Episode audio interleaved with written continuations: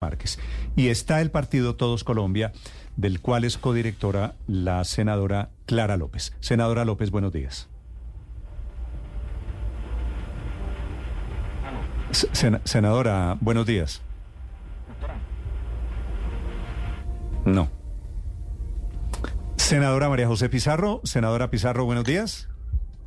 Muy buenos días, Néstor, a ti, a toda la mesa de trabajo y a todos los colombianos un gran abrazo. Usted está ofreciendo organizar esta difícil unión de diferentes partidos políticos que tienen en realidad pues en el, el cordón umbilical de izquierda, pero tienen también muchas diferencias. ¿Cómo se están imaginando ustedes la conformación, como quiere el presidente Petro, de un frente único pensando en las presidenciales del 2026? Pues bueno, en primer lugar, nosotros hemos venido insistiendo en la necesidad de la fusión de todas las fuerzas políticas que componen el pacto histórico en un solo partido político. En términos legales, porque es el camino viable, nosotros acabamos de alcanzar una coalición que supera el 15% y por lo tanto legalmente es inviable que las fuerzas políticas que componemos el pacto histórico podamos coaligarnos nuevamente de cara a las elecciones del 2026. Con lo cual, en términos jurídicos, el camino, el único camino que tenemos es la fusión de estas fuerzas eh, políticas en términos eh, de viabilidad, de continuidad, inclusive de mantener aquello en lo que avanzamos. Sí, si le parece, me explica un poquito el límite ese de 15%, que es muy interesante. La ley establece que las fuerzas políticas que pueden coaligarse son aquellas que tuvieron menos del 15% eh, del, del, eh, umbral electoral en en las elecciones. Esto permite que las fuerzas políticas se coaliguen. Nosotros lo hicimos en el año 2000 18 cuando llegamos a algunos al Congreso de la República en lo que fue la coalición decentes. Luego eh, nos coaligamos nuevamente en el 2026, eh, perdón, el 2022 con el pacto histórico, mm. eh, pero ahora ya tenemos más de ese 15%.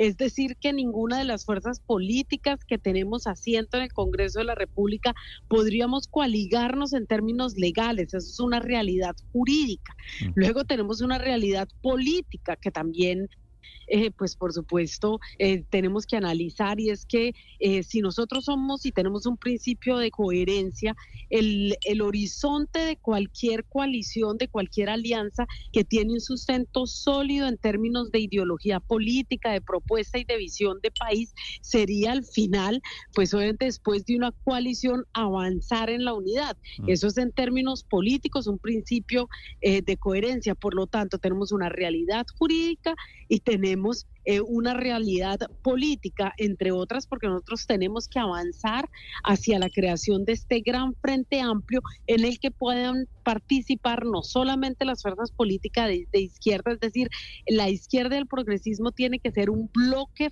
fuerte al interior de un, de un gran pacto eh, nacional, de un gran, eh, de un gran frente amplio, eh, que es eh, lo que nosotros proponemos a, esta, a este gran frente amplio, llegarían y esa es la invitación y en eso estamos dialogando, mm. avanzando otros sectores políticos democráticos. Usted ve, senadora Pizarro, a todos estos, yo tengo 15 o 16 partidos si meto a los verdes. Usted ve a estos partidos renunciando a la capacidad de dar avales, renunciar a la personería jurídica, renunciar a los presupuestos pensando en el objetivo de una izquierda unida?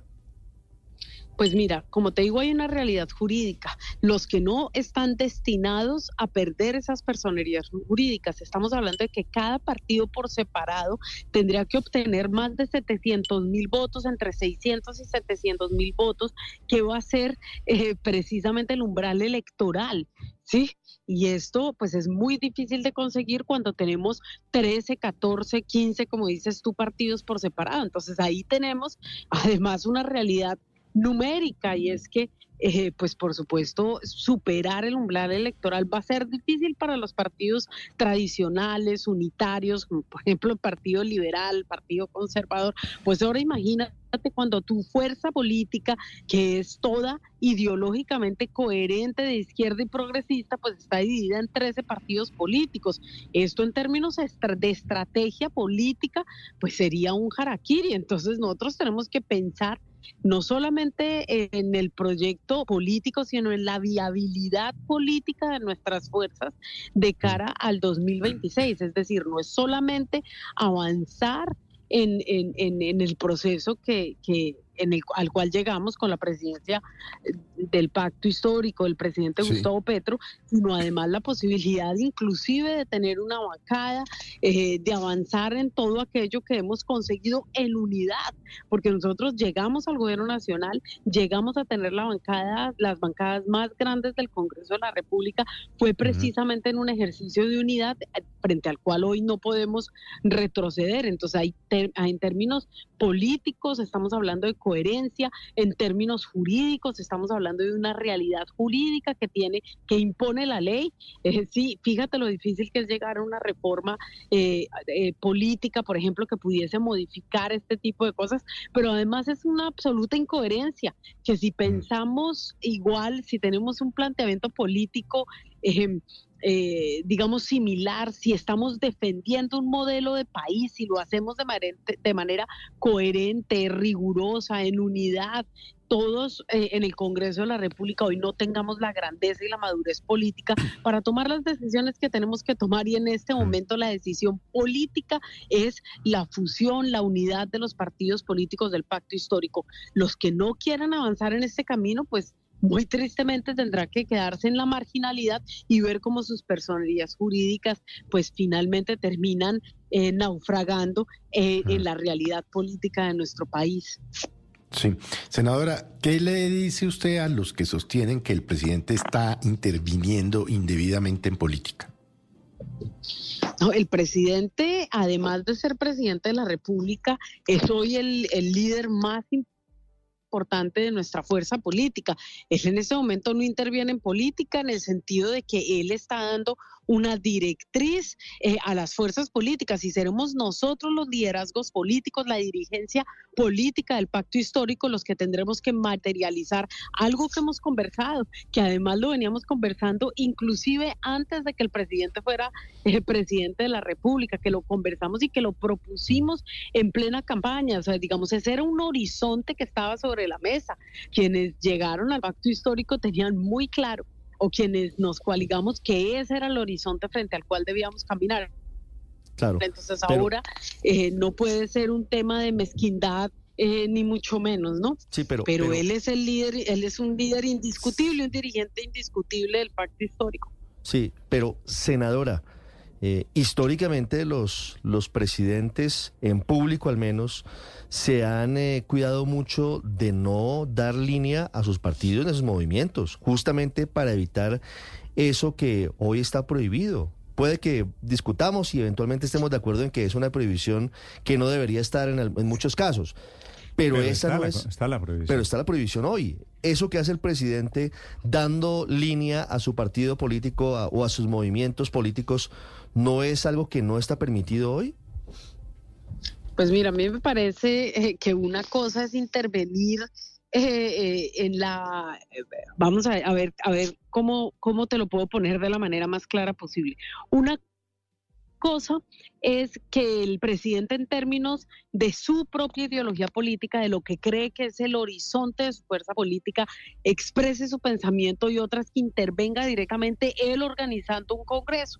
Él sencillamente ha lanzado una idea, una propuesta frente a la cual algunos hemos reaccionado, yo casi de manera inmediata, no solamente ahora, ustedes saben que yo he sido impulsora de esta idea desde desde que estábamos inclusive en campaña y lo habla, lo hablamos y lo hemos propuesto desde antes, si no el, el, pacto histórico no se habría materializado, es decir, esta una ruta que esta era una ruta que nos habíamos trazado inclusive desde el año 2018. Entonces, quienes estamos mandatados, quienes estamos impulsando la idea de la unidad en términos políticos, eh, y aquí no hay ninguna intervención política del presidente, pues somos quienes vamos a sacar adelante esta idea unitaria y quienes nos hemos puesto, digamos, a la tarea de convocar este gran espacio de unidad. Pero esto ya habíamos propuesto eh, nosotros, inclusive después de las elecciones eh, locales que acabamos de vivir en octubre de este año.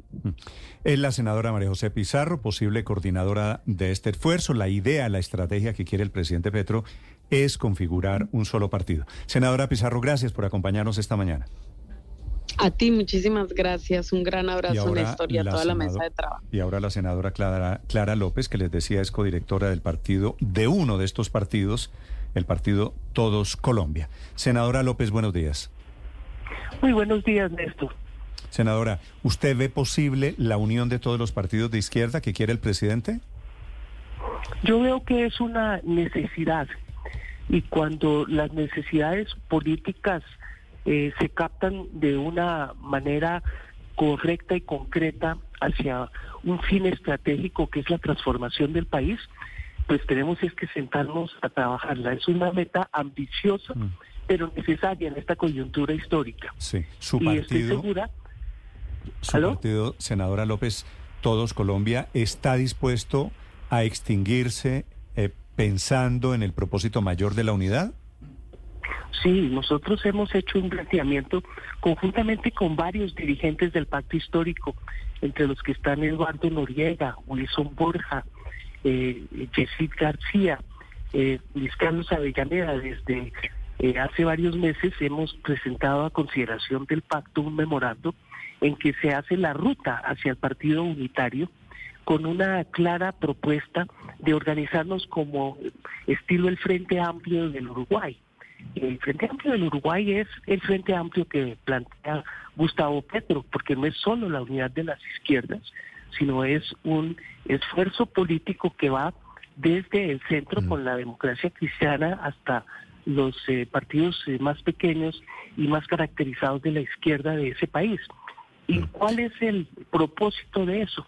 Que si usted se organiza como un frente amplio, con autonomía al interior de tendencias en el partido, y con una correlación de fuerzas que se da en elecciones internas para integrar una dirección colegiada en la que todos participen y puedan incidir, obvio que esa propuesta es mucho más plausible que si usted pretende un partido a la tradicional jerárquico en que la gente solamente se suma eh, para búsqueda de objetivos electorales. Entonces, sin lugar a dudas, es una necesidad de esta coyuntura y nosotros estamos dispuestos a dar todo por ella.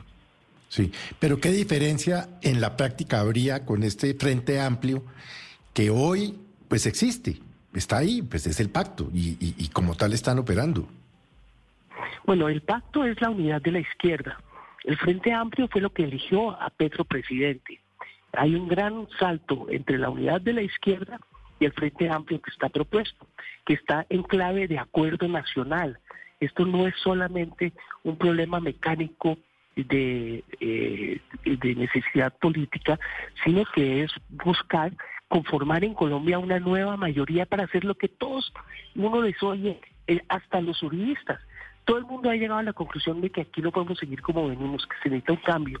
Y ese cambio pues tiene que ser un cambio concertado en un gran acuerdo nacional.